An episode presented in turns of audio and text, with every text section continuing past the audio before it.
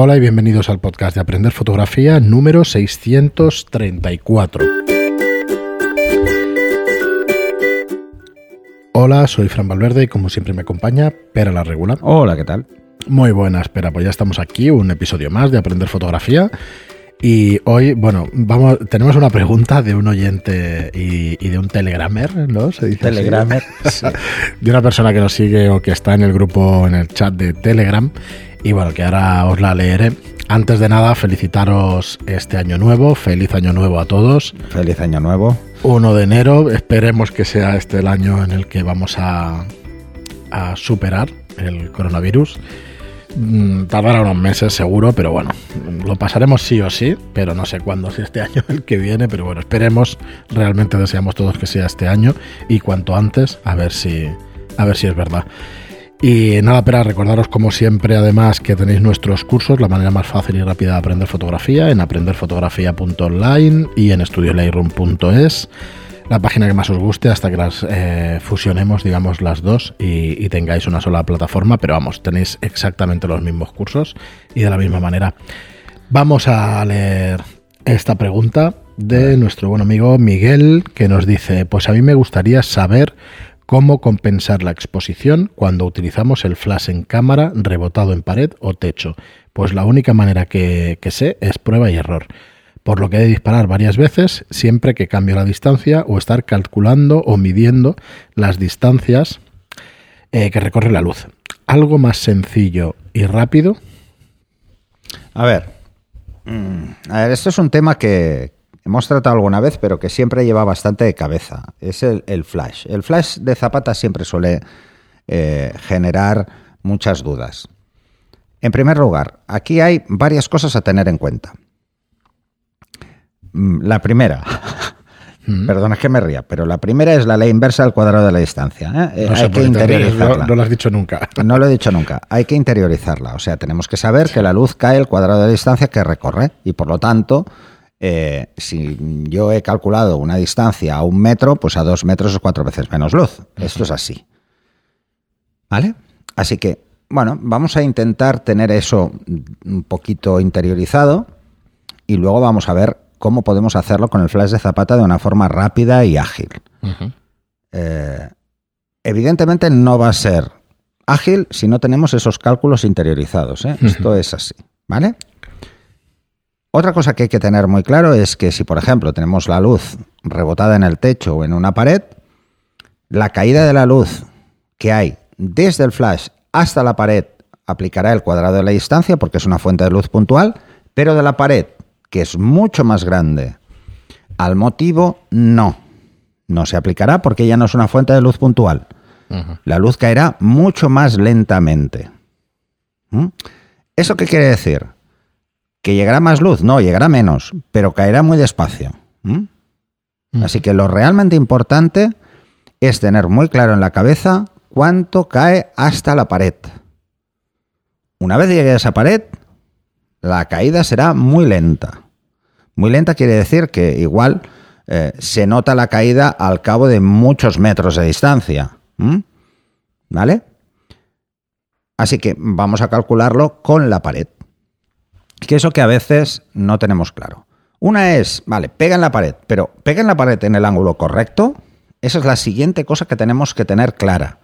La luz rebota sobre una superficie plana en el mismo ángulo en el que incide. Esto es física, no tiene más historia. Sí, pero es literal, ¿eh?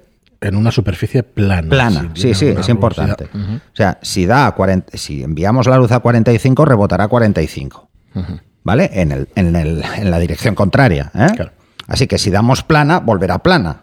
O sea, si ponemos eh, el flash pegado al techo directamente, sin inclinarlo nada, lo que va a hacer es caer encima de nosotros. Con un ángulo mucho mayor, pero encima de nosotros. Por eso cuesta. ¿eh? No solo por cuál es la caída en el cálculo, sino que además cuál es el ángulo en el que vamos a enviar la luz. Lo que nos tiene que preocupar sobre todo es cuánta luz llega hasta la pared o hasta el lugar donde queremos rebotar. Eso es lo que más debe importarnos. ¿eh? Así que no se trata de compensar. Si, por ejemplo, utilizamos el flash de zapata NTTL, el ETTL va a lanzar un predestello y ya va a calcular. Si no os llega suficiente luz, es por algo muy simple, porque no llega. El flash no tiene suficiente potencia como para llegar. Porque vamos a compensar siempre, no en función del rebote, sino en función del motivo.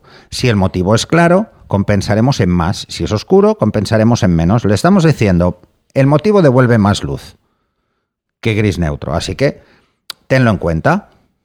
O devuelve menos. Así que tenlo en cuenta.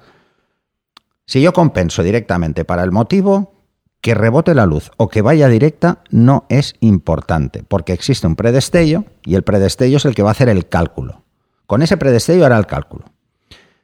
Lo que suele pasar, insisto, es que la luz, el flash en este caso, no tiene la suficiente potencia para lo que le estamos pidiendo.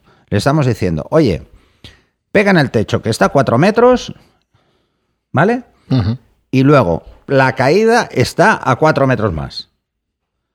Mm, pero es que igual, por potencia, por la apertura y el ISO que estamos usando y la focal de entrada que estamos enviando al techo, en ese caso no importa, pero bueno, vamos a centrarnos en el ISO y la apertura que le estamos dando a nuestro flash, resulta que solo llega a 4 metros, no llega a 6 metros, ni a 8 metros, ni a nada más. O sea, llega al techo justa. Entonces, ¿qué va a pasar? Que por muy despacio que caiga, no va a haber suficiente luz en el motivo. Eso es lo que tenemos que tener claro. Todos los flashes ETTL, al menos los de las marcas más reconocidas, como que son los fabricantes de las cámaras, en ETTL te indican desde qué distancia hasta qué distancia son capaces, y te lo, te lo indican en, el, en un display, son capaces de generar luz, o sea, de poner la luz para, que, para la apertura que hemos escogido. O sea, que si os dice el rango es de 2 a 6 metros, pues oye, vamos a ser coherentes.